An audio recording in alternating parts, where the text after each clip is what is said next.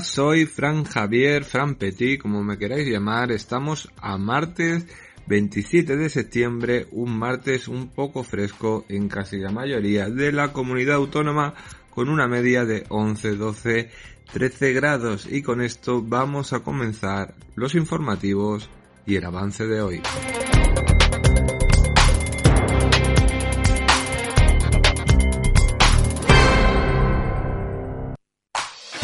Servicios informativos. CLM Activa Radio.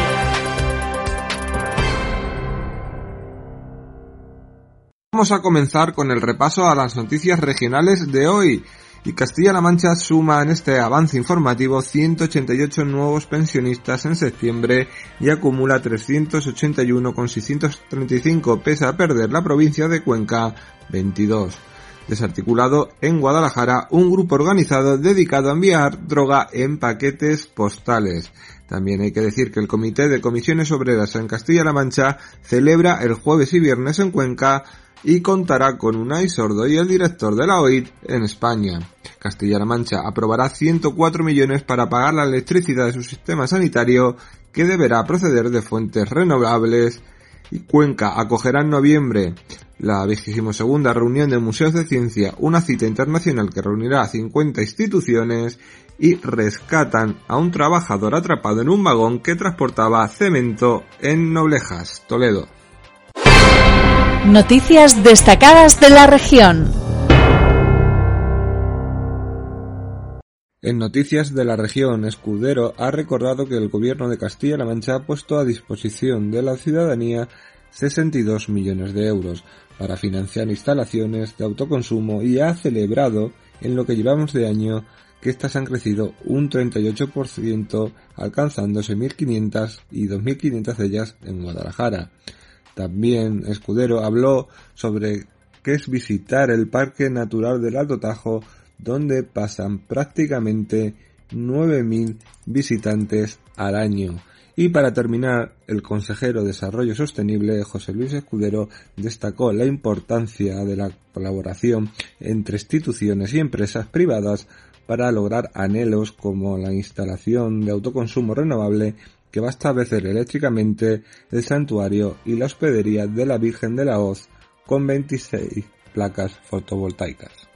Decirles desde el Gobierno de Castilla-La Mancha hemos puesto 62 millones de euros en incentivos para promover precisamente el autoconsumo que instalaciones como las que aquí se han dado, se ha, hecho eh, posible, las tengamos a lo largo y ancho de la región. Estamos muy satisfechos porque hemos incrementado en el último año un 38% las instalaciones de autoconsumo hasta las 6.500 y 2.500 de ellas las tenemos en la provincia de Guadalajara. Eh, me van a permitir que haga apología y promoción de los 114 espacios naturales, de los cuales el Parque Natural del Alto Tajo es uno de ellos. Aquí contamos con siete centros de interpretación de la naturaleza, por donde ya han pasado más de 9.000 visitantes en lo que va de año y, por tanto, insisto, pues, podamos estar aquí reunidos para presenciar que lo que era un anhelo, era un reto, entre todos, sumando esfuerzos, lo hemos convertido en una realidad. Y la realidad eh, hace que hoy en día podamos conjugar valores eh, muy positivos y valores que yo creo que en un paraje tan idílico como el de hoy pues se dan eh, la mano. Me estoy refiriendo a esa conjugación entre los valores del patrimonio natural, del patrimonio cultural y social y también con esa necesaria transición energética, porque en definitiva hoy lo que vamos eh, a hacer es visitar esa instalación de 26 eh, paneles eh, que permiten bueno pues eh, que eh, se produzca una energía de fuentes renovables para suministrar bueno pues la energía que necesita este, esta hospedería y este santuario. Yo creo que hacemos mucho más bonito entre todos lo que ya es una auténtica preciosidad. Y aquí, desde luego, nos van a tener siempre al Gobierno de Castilla-La Mancha para caminar, como digo, de la mano de todo aquel que quiera hacer un mundo mejor, una sociedad. Eh, y para terminar este bloque, tenemos que decir que la Consejería de Educación, Cultura y Deportes con Rosana Rodríguez tuvo una cita en el Museo Panteológico. Sí, la consejera de Educación, de Cultura y Deportes, Rosa Ana Rodríguez, ha avanzado hoy que el Museo Panteológico de Cuenca acoge un importante conclave internacional de directores de museos relacionados con la ciencia y la tecnología, y en base a esto la consejera ha reconocido la satisfacción que supone contar con unas piezas tan relevantes del arte contemporáneo pertenecientes a Manolo Milares, como la que acoge la Fundación Antonio Pérez en Cuenca. La escuchamos. Y ya digo que Cuenca, desde luego, es una ciudad de cultura, es una ciudad sobre todo de museos y uno de los museos quizá más emblemáticos junto con, con el Museo Provincial, al que ya le vamos a hacer una, eh, una excelsa reforma, como bien ha anunciado el, el, alcalde, es sin lugar a duda el Museo Paleontológico. Yo creo que además está considerado por algunos como dentro de los diez mejores museos para poder entender la ciencia y la técnica y en ese sentido nosotros desde Castilla-La Mancha seguiremos impulsando cualquier tipo de acción que se derive tanto de este museo como de los demás. Concretamente, este museo, los días del día 21 al 23, tendrá lugar una reunión internacional, una reunión que concitará a 50 eh, directores de museos, directores de espacios que se dedican a esta temática relacionada con la ciencia y la tecnología. La reunión, que será la número vigésimo segunda que se va a realizar en nuestro país, tendrá lugar aquí en Cuenca durante esas jornadas y se hablará sobre todo y sumamente significativa. Es un hombre que no solamente supo absorber todas las tendencias del, del, momento en el que vivió, sino que luego las supo transformar y elaborar una nueva realidad, una realidad de la que iba viviendo con los contactos que mantuvo con todas las vanguardias catalanas, con las vanguardias francesas y por supuesto también con todas las vanguardias del norte de España y que luego supo traer a Castilla-La Mancha. Por tanto, muy orgullosos, orgullosos de esta obra, orgullosos además de poder tener eh, estas obras que, bueno, que supusieron también toda una revolución en su momento porque los caballeros que están ahí estuvieron mucho Noticias en CLM Activa Radio. Las noticias más destacadas en Toledo. Vamos a comenzar con el repaso de las noticias de nuestra región en Toledo, algo que hablamos en el avance de Castilla-La Mancha contabilizó en el mes de septiembre un total de 381.635 pensionistas, un 0,84% más que el año pasado en septiembre y de igual modo la región ha sumado un total de 188 perceptores en el noveno mes del año, pese a que la provincia de Cuenca ha perdido 22. La pensión media ha sido de 1.010 euros por debajo de la media nacional, que se sitúa en 1.092,18 euros. Por provincias, Toledo contabilizó 119.818 pensionistas y una pensión media de 1.006,9 euros, seguida de Ciudad Real con 100.473 pensionistas y una prestación media de 1.013 euros. Albacete registra 73.329 pensionistas y una pensión de 975,7 euros, mientras Cuenca suma 44.538 pensionistas, 22 menos que el pasado mes, con una media de 926,33 euros, y Guadalajara, pese a ser la provincia con menos perceptores, 43.477, tiene la pensión media más alta con 1.157 euros. Por incapacidad permanente, Castilla-La Mancha cuenta con 44.170 perceptores que cobraron un total de 950 euros con 53 en septiembre, mientras que por jubilación cobraron un total de 224.339 personas, siendo la media 1.167.098 euros. En el caso de la pensión por viudedad, hay 95.601 perceptoras situadas en 768,64 euros, mientras que la orfandad se percibe por 14.945 personas y se sitúa en 434,37 euros, y le den en favor de la familia con 2.580 pensionistas es de 579,02 euros. Respecto a las pensiones con complemento mínimos en Castilla-La Mancha, hay en septiembre un total de 128,990, el 43,1% de mujeres y el 25% de hombres, y hay 12.518 pensiones con complemento por brecha de género. La Seguridad Social destinó el presente mes de septiembre una cifra récord de 10.867 millones de euros al pago de estas pensiones contributivas, un 6,2 más que el mismo mes de 2021 según ha informado este martes el Ministerio de Inclusión, Seguridad Social y Migraciones, que ha precisado que en términos homogéneos el aumento de gasto es del 4,5% interanual. También hay que hablar de otras noticias de Toledo, por ejemplo, rescatan a un trabajador atrapado en un vagón que transportaba cemento en Noblejas. Un trabajador de 46 años ha sido resultado herido tras quedar atrapado en un vagón de un tren que transportaba cemento a una cementera del camino de Villa Taboas en Noblejas y tal y como ha confirmado el 112 a Castilla-La Mancha. El aviso se ha recibido a las 6 y 20 de la tarde y ha sido trasladado al Hospital Universitario de Toledo. Hasta el lugar se desplazó Guardia Civil, los bomberos de Villacañas y Ocaña, aunque finalmente no intervinieron, pues fue rescatado por los propios trabajadores, así como un helicóptero que tampoco realizó el traslado porque no fue necesario y una ambulancia de urgencias. Y los toledanos 21 publican este viernes La vida moderna junto a Los of Lesbian. Este viernes 30 de septiembre verá la luz La vida moderna, la nueva canción del grupo Toledano 21, en la que cuentan con invitados de excepción Los of Lesbian. Graban juntos a Santos y Fluren en Barcelona, donde se unieron Santi Balmes y Julián Saldarriaga. De Los Olevian, La vida moderna es una canción en la que 21 se ha permitido experimentar, jugar con guitarras acústicas eléctricas o las maracas, informa la banda en nota de prensa. El resultado es una canción divertida con una letra directa que como 21 acostumbran conecta con la primera con el público. El 30 de septiembre estará disponible en todas las plataformas digitales. Noticias en CLM Activa Radio. Las noticias más destacadas en Ciudad Real. Bajamos a la provincia de Ciudad Real, donde solo hay que destacar que el arlequín de la suerte de Ciudad Real, escultura icónica del carnaval en la ciudad, formará parte del patrimonio urbano tras ser adquirida por el ayuntamiento por un total de 39.446 euros. Así lo ha señalado este lunes en rueda de prensa la portavoz del equipo de gobierno del Ayuntamiento de Ciudad Real, María Baudella, en la que ha informado de los asuntos aprobados en la Junta de Gobierno local. Entre ellos ha destacado la remodelación de la plaza Pilarica y su entorno y la mejora y la eficiencia energética en el mercado.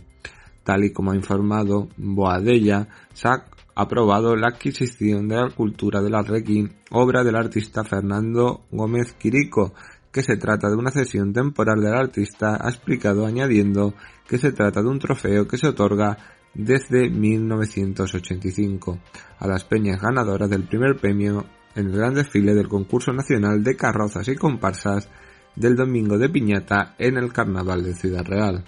Asimismo, sobre contrataciones, ha anunciado que las obras de la plaza que se tuvieron que resolver con la empresa adjudicataria por retrasos y con la que se rescindió el contrato. Esta obra forma parte de la EDUSI financiada por los fondos FEDER de la Unión Europea y la memoria valorada de las obras efectuadas es de 219.000 euros con 455 y por ello del presupuesto inicial aún quedan 159.000 euros que con esta partida se va a llevar a cabo un nuevo proyecto para terminar las obras. En otro orden de asuntos ha explicado el expediente de contrato de obra de mejora de eficiencia energética de la iluminación del mercado de abastos sustituyendo la actual luminaria por tecnología LED y esta mejora supondrá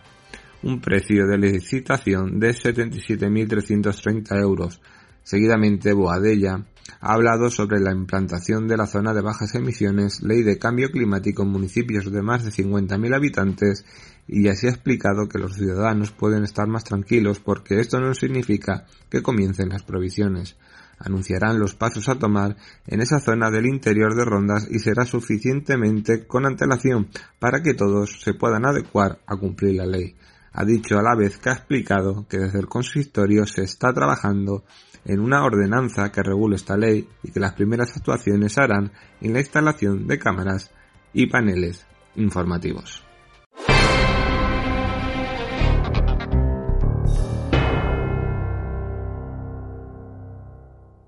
Vamos hasta Albacete, donde la Unión de Pequeños Agricultores ha alertado del aumento de costes de producción en el sector de la avicultura que ha provocado unas pérdidas de 4,26 millones de euros en Castilla-La Mancha de un total de 57 a nivel estatal. La organización se ha reunido con la directora general de alimentación, Elena Escobar, para encontrar herramientas que atajen esta situación de manera urgente. Una cita en la que ha asistido el líder de la formación en la región, Julián Morcillo, informa UPA en nota de prensa. Tal y como apuntan en la reunión, se ha trasladado que la avicultura debería ser uno de los sectores que también tenga apoyo posible en ayudas directas. Si finalmente la Consejería de Agricultura opta por poner en marcha la opción de la Comisión Europea que permitió aprovechar una parte de los fondos FEDER para mitigar los efectos de la crisis energética y la guerra de Ucrania, ya que la región tiene la oportunidad de utilizar hasta 16 millones de euros para este cometido. La situación es crítica, sigue siendo crítica y sigue creciendo el número de titulares de granjas de producción de carne de pollo cuyo futuro está abocado al cierre debido a la acumulación de pérdidas y a la obligación que tienen de contraer deudas con sus proveedores, lamentó Morcillo.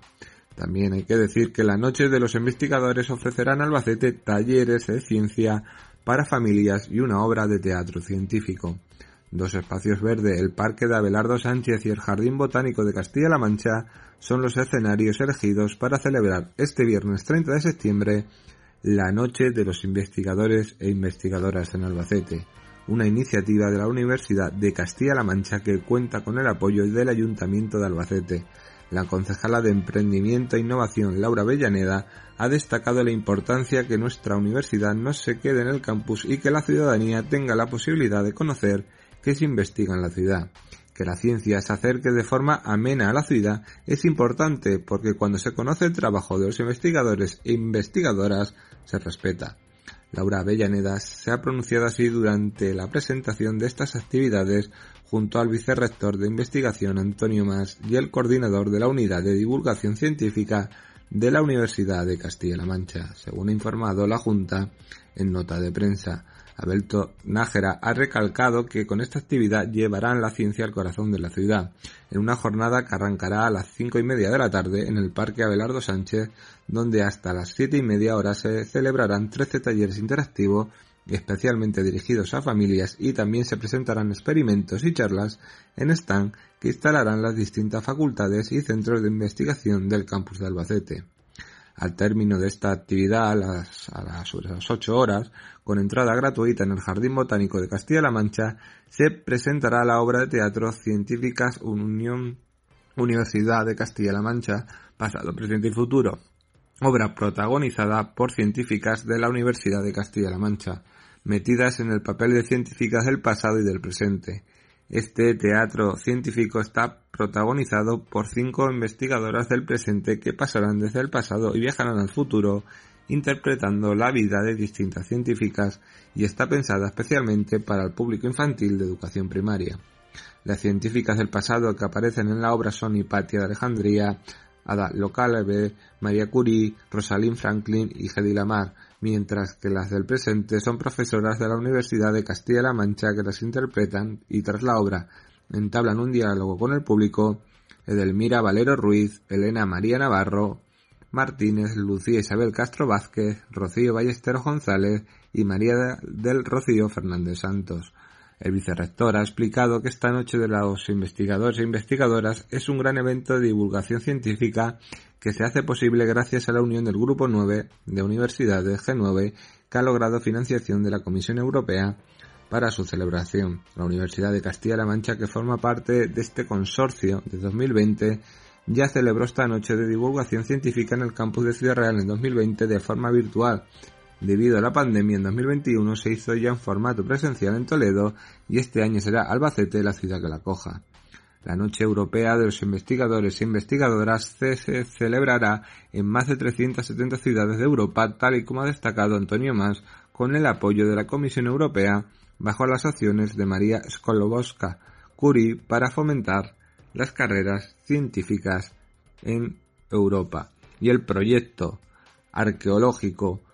más entretenido, más bonito que se puede ver en Albacete es el de Orihuela, que nació en 2020 y alcanza la dimensión ya internacional. El presidente de la Diputación de Albacete, Santi Cabañero, ha visitado las excavaciones arqueológicas ubicadas en la pesquería de la, de la Graja en el Orihuela, conociendo con el final de la tercera campaña de trabajos que dirigen José Luis Simón García, del Instituto de Estudios Albacetenses, y don Juan Manuel, dependiente de la Diputación de Albacete, Pedro Jiménez Castillo de CECI, Escuela de Estudios Árabes, y José María Moreno Narganes de la Universidad de Alicante junto con la alcaldesa de la localidad Isabel Martínez y acompañado del vicepresidente de la Diputación y edil en, el, en Fran Álvarez, así como el delegado provincial de Educación, Cultura y Deportes, Diego Pérez, y el director del propio IEA, Antonio Selva Caballero, han presenciado la labor del equipo de 20 personas, entre ellas alumnos de universidades de Madrid, Murcia y Alicante, que desde el pasado 5 de septiembre está inmenso en este tercer capítulo de excavaciones dentro de una historia que se consolida apasionante para descubrir el legado único del andaluz en Castilla-La Mancha. Unos trabajos que, como ha resaltado el presidente, están haciendo posible que el yacimiento, lejos de detenerse, crezca por el potencial de sus hallazgos, alcanzando una dimensión internacional que, sin lugar a dudas, nos enorgullece y se confirma como un enorme factor de atracción de riqueza y promoción a la zona. Y es que desde el 2020 dio comienzo fue la institución provincial la que apostó por esta investigación arqueológica mediante la colaboración directa vía convenio con el ayuntamiento de la localidad 10.000 euros en aquel primer ejercicio y en 2021 que de cara a este 2022 ha crecido el 50% alcanzando los 15.000 euros de aportación del gobierno provincial, fruto del convencimiento absoluto de, de que cualquier inversión que hagamos en recuperar nuestro patrimonio, nuestra historia, revierte multiplicada en el territorio en forma de turismo, de generación de empleo, de dinamismo, de riqueza y también de marca.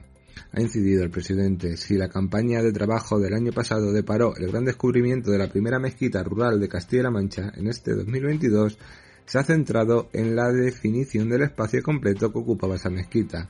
y así se ha conseguido excavar una habitación colindante cuya función ahora los profesionales tratan de conocer. Además han conseguido encontrar la cantera de la que extraían las piedras que servían para la construcción de algunos edificios de la aldea, según ha informado la Diputación en nota de prensa. Por otra parte, las labores en la casa número 15 están permitiendo avanzar en el conocimiento del urbanismo, de la alquería y el uso de los espacios en las casas, completando datos sobre la arquitectura del lugar. De hecho, junto a la casa en la que ya se trabajó anteriormente hay más de mil metros cuadrados de excavación abierta.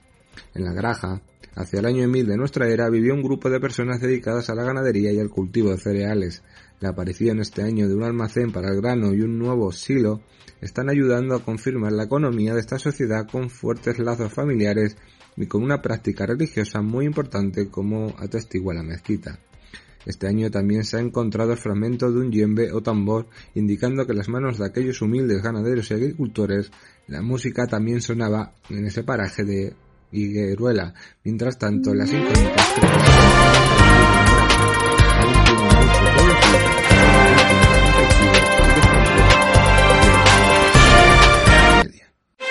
Noticias en CLM Activa Radio. Las noticias más destacadas en Cuenca. Vamos hasta Albacete, donde la Unión de Pequeños Agricultores ha alertado del aumento de costes de producción en el sector de la avicultura, que ha provocado unas pérdidas de 4,26 millones de euros en Castilla-La Mancha, de un total de 57 a nivel estatal. La organización se ha reunido con la directora general de alimentación, Elena Escobar, para encontrar herramientas que atajen esta situación de manera urgente una cita en la que ha asistido el líder de la formación en la región, Julián Morcillo, informa UPA en nota de prensa. Tal y como apuntan en la reunión, se ha trasladado que la avicultura debería ser uno de los sectores que también tenga apoyo posible en ayudas directas, si finalmente la Consejería de Agricultura opta por poner en marcha la opción de la Comisión Europea que permitió aprovechar una parte de los fondos FEDER para mitigar los efectos de la crisis energética y la guerra de Ucrania ya que la región tiene la oportunidad de utilizar hasta 16 millones de euros para este cometido. La situación es crítica, sigue siendo crítica y sigue creciendo el número de titulares de granjas de producción de carne de pollo cuyo futuro está abocado al cierre debido a la acumulación de pérdidas y a la obligación que tienen de contraer deudas con sus proveedores, lamentó Morcillo. También hay que decir que la noche de los investigadores ofrecerán Albacete talleres de ciencia para familias y una obra de teatro científico. Dos espacios verdes, el Parque de Abelardo Sánchez y el Jardín Botánico de Castilla-La Mancha, son los escenarios elegidos para celebrar este viernes 30 de septiembre la Noche de los Investigadores e Investigadoras en Albacete, una iniciativa de la Universidad de Castilla-La Mancha que cuenta con el apoyo del Ayuntamiento de Albacete. La concejala de Emprendimiento e Innovación, Laura Bellaneda, ha destacado la importancia que nuestra universidad no se quede en el campus y que la ciudadanía tenga la posibilidad de conocer que se investiga en la ciudad. Que la ciencia se acerque de forma amena a la ciudad es importante porque cuando se conoce el trabajo de los investigadores e investigadoras se respeta. Laura Avellaneda se ha pronunciado así durante la presentación de estas actividades junto al vicerrector de investigación Antonio Mas y el coordinador de la unidad de divulgación científica de la Universidad de Castilla-La Mancha, según ha informado la Junta en nota de prensa. Abelto Nájera ha recalcado que con esta actividad llevarán la ciencia al corazón de la ciudad, en una jornada que arrancará a las cinco y media de la tarde en el Parque Abelardo Sánchez, donde hasta las siete y media horas se celebrarán 13 talleres interactivos especialmente dirigidos a familias y también se presentarán experimentos y charlas en stand que instalarán las distintas facultades y centros de investigación del campus de Albacete. Al término de esta actividad, a las, a las 8 horas, con entrada gratuita en el Jardín Botánico de Castilla-La Mancha, se presentará la obra de teatro Científicas Unión Universidad de Castilla-La Mancha, pasado, presente y futuro, obra protagonizada por científicas de la Universidad de Castilla-La Mancha, metidas en el papel de científicas del pasado y del presente. Este teatro científico está protagonizado por cinco investigadoras del presente que pasarán desde el pasado y viajarán al futuro interpretando la vida de distintas científicas y está pensada especialmente para el público infantil de educación primaria. Las científicas del pasado que aparecen en la obra son Hipatia de Alejandría, Ada Localebe, María Curie, Rosalind Franklin y Hedy Lamar, mientras que las del presente son profesoras de la Universidad de Castilla-La Mancha que las interpretan y tras la obra entablan un diálogo con el público Edelmira Valero Ruiz, Elena María Navarro, Martínez, Lucía Isabel Castro Vázquez, Rocío Ballesteros González y María del Rocío Fernández Santos. El vicerrector ha explicado que esta noche de los investigadores e investigadoras es un gran evento de divulgación científica que se hace posible gracias a la unión del Grupo 9 de Universidades G9 que ha logrado financiación de la Comisión Europea para su celebración. La Universidad de Castilla-La Mancha, que forma parte de este consorcio de 2020, ya celebró esta noche de divulgación científica en el campus de Ciudad Real en 2020 de forma virtual. Debido a la pandemia en 2021 se hizo ya en formato presencial en Toledo y este año será Albacete la ciudad que la coja. La Noche Europea de los Investigadores e Investigadoras se celebrará en más de 370 ciudades de Europa, tal y como ha destacado Antonio Mas, con el apoyo de la Comisión Europea bajo las acciones de María Skolowska Curie para fomentar las carreras científicas en Europa. Y el proyecto arqueológico más entretenido, más bonito que se puede ver en Albacete es el de Orihuela, que nació en 2020 y alcanza la dimensión ya internacional. El presidente de la Diputación de Albacete, Santi Cabañero, ha visitado las excavaciones arqueológicas ubicadas en la alquería de la, de la Graja en el Orihuela, conociendo con el final de la tercera campaña de trabajos que dirigen José Luis Simón García, del Instituto de Estudios Albacetenses, y don Juan Manuel, dependiente de la Diputación de Albacete, Pedro Jiménez Castillo del CESI, Escuela de Estudios Árabes y José María Moreno Narganes de la Universidad de Alicante, junto con la alcaldesa de la localidad Isabel Martínez y acompañado del vicepresidente de la Diputación y edil en, el, en Fran Álvarez, así como el delegado provincial de Educación, Cultura y Deportes, Diego Pérez, y el director del propio IEA, Antonio Selva Caballero, han presenciado la labor del equipo de 20 personas, entre ellas alumnos de universidades de Madrid, Murcia y Alicante, que desde el pasado 5 de septiembre está inmenso en este tercer capítulo de excavaciones dentro de una historia que se consolida apasionante para descubrir el legado único del andaluz en Castilla-La Mancha. Unos trabajos que, como ha resaltado el presidente, están haciendo posible que el yacimiento, lejos de detenerse, crezca por el potencial de sus hallazgos, alcanzando una dimensión internacional que sin lugar a dudas nos enorgullece y se confirma como un enorme factor de atracción de riqueza y promociona la zona. Y es que desde el 2020 dio comienzo fue la institución provincial la que apostó por esta investigación arqueológica mediante la colaboración directa vía convenio con el ayuntamiento de la localidad 10.000 euros en aquel primer ejercicio y en 2021 que de cara a este 2022 ha crecido el 50% alcanzando los 15.000 euros de aportación del gobierno provincial, fruto del convencimiento absoluto de, de, que cualquier inversión que hagamos en recuperar nuestro patrimonio, nuestra historia, revierte multiplicada en el territorio en forma de turismo, de generación de empleo, de dinamismo, de riqueza y también de marca. Ha incidido el presidente, si la campaña de trabajo del año pasado deparó el gran descubrimiento de la primera mezquita rural de Castilla-La Mancha en este 2022, se ha centrado en la definición del espacio completo que ocupaba esa mezquita, y así se ha conseguido excavar una habitación colindante cuya función ahora los profesionales tratan de conocer. Además han conseguido encontrar la cantera de la que extraían las piedras que servían para la construcción de algunos edificios de la aldea, según ha informado la Diputación en nota de prensa. Por otra parte, las labores en la casa número 15 están permitiendo avanzar en el conocimiento del urbanismo, de la alquería y el uso de los espacios en las casas, completando datos sobre la arquitectura del lugar. De hecho, junto a la casa en la que ya se trabajó anteriormente hay más de mil metros cuadrados de excavación abierta.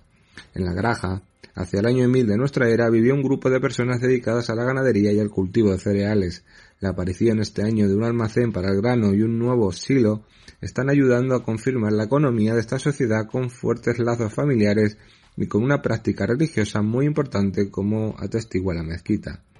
Este año también se ha encontrado el fragmento de un yembe o tambor, indicando que las manos de aquellos humildes ganaderos y agricultores la música también sonaba en ese paraje de Higueruela. Mientras tanto, las incógnitas crecen con cada excavación en la graja, aún tienen mucho que decir sobre aquel tiempo conflictivo y de frontera llamado Edad Media. Noticias en CLM Activa Radio. Las noticias más destacadas en Guadalajara. Terminamos las noticias de la provincia en Guadalajara, donde ha sido una persona investigada por la Guardia Civil como presunto autor de un delito relativo a la protección de la flora y la fauna, al ser hallado en el interior del vehículo que conducía la cabeza de un corzo recién muerto. Además, los agentes decomisaron armas de fuego, silenciadores, visores térmicos y munición de varios calibres. En nota de prensa, la Guardia Civil ha informado que el pasado mes de marzo la patrulla del Seprona de Brihuega llevó a cabo varias actuaciones relacionadas con posibles conductas de caza ilegal, que finalmente han llevado a la investigación de una persona como supuesto autor de un delito relativo a la protección de la fauna y la flora. Los hechos tuvieron lugar en la madrugada del pasado día 20 de marzo cuando el investigado fue interceptado por una patrulla del subdirector de tráfico de la Guardia Civil de Guadalajara al realizar maniobras para intentar evitar el control policial en una carretera cercana a la localidad de Valdavellano. Una vez personada en el lugar la patrulla del Seprona encontraron en el interior del vehículo una cabeza decapitada de corzo que aún se encontraba caliente, armas y útiles de caza preparados para la actividad cinética. Se iniciaron entonces diferentes actuaciones policiales, entre ellas la solicitud de información con otras provincias y visionado de lectores de matrícula, que finalmente han llevado a la investigación de una persona y al decomiso de las armas y material utilizado. Se entienden como conductas de furtivismo aquellas que se refieren a cazar fuera de temporada, no poseer licencias administrativas requeridas, el uso de armas o medios o municiones ilegales, la caza de animales protegidos o las que se llevan a cabo dentro de áreas restringidas o prohibidas desarticulan también en Guadalajara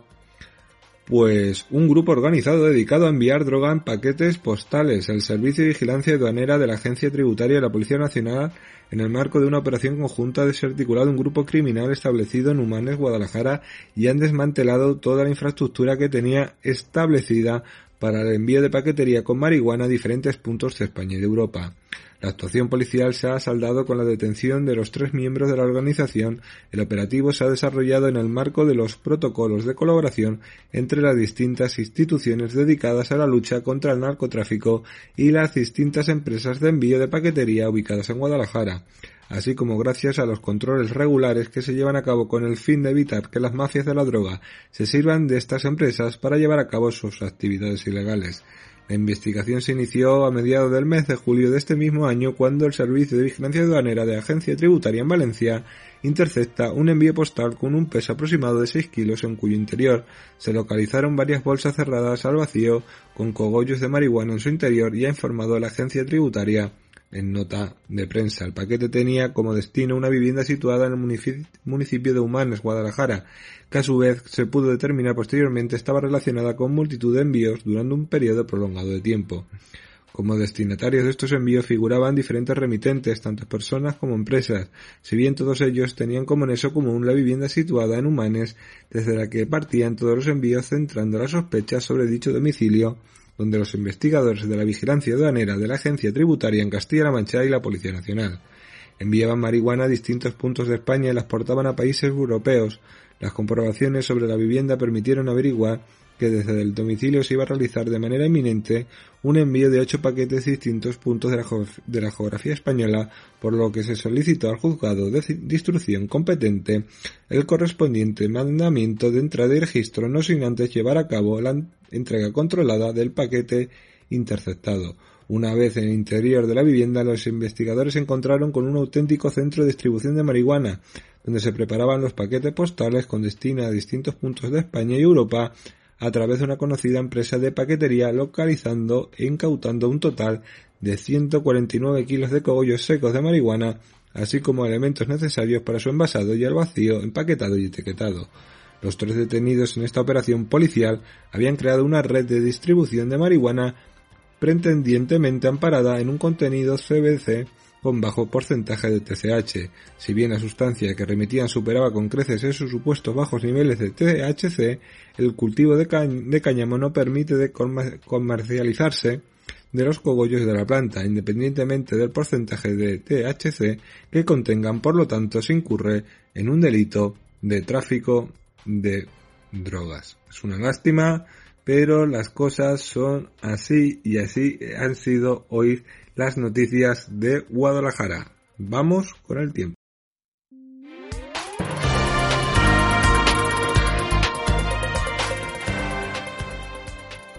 Ahora vendrán los locos del primer fichaje para traernos las últimas novedades deportivas del día de hoy, tanto nacional, internacional, como regionalmente, pero tenemos que mirar el tiempo de nuestra región, donde va a estar poco nuboso despejado, salvo intervalos de nubes bajas por la mañana en el sistema central y en horas centrales, donde las nubes serán de evolución en el noroeste, temperaturas mínimas en ascenso en zonas montañosas de Guadalajara y en el resto sin cambios o en ligero descenso que será más acusado localmente en el sur y centro de la comunidad. Temperaturas máximas sin cambios o en ascenso en general ligero, viento flojo variable teniendo por la mañana a oeste y noroeste con intervalos más intensos en horas centrales en puntos de la mitad oriental. Si nos vamos a las temperaturas mínimas y máximas, hay que decir que algunas ya han rebajado los 10. Por ejemplo, en Albacete la mínima 9, pero tiene una máxima de 23. Ciudad Real una mínima de 10, pero con una máxima de 25, Guadalajara con una mínima de 10, pero con una máxima de 23, Toledo, que gana en las mínimas con 13 y una máxima de 26, también gana en las máximas, y en Cuenca, donde va a haber una mínima de 7, ojo que Cuenca ya empieza a apretar un poquito el frío, y una máxima de 22. Tampoco es que sea muy calentito, un término medio en lo, el tiempo, en lo que se va a hacer en nuestras provincias. Nosotros las dejamos y nos escuchamos mañana aquí en los informativos CLM Activa Radio.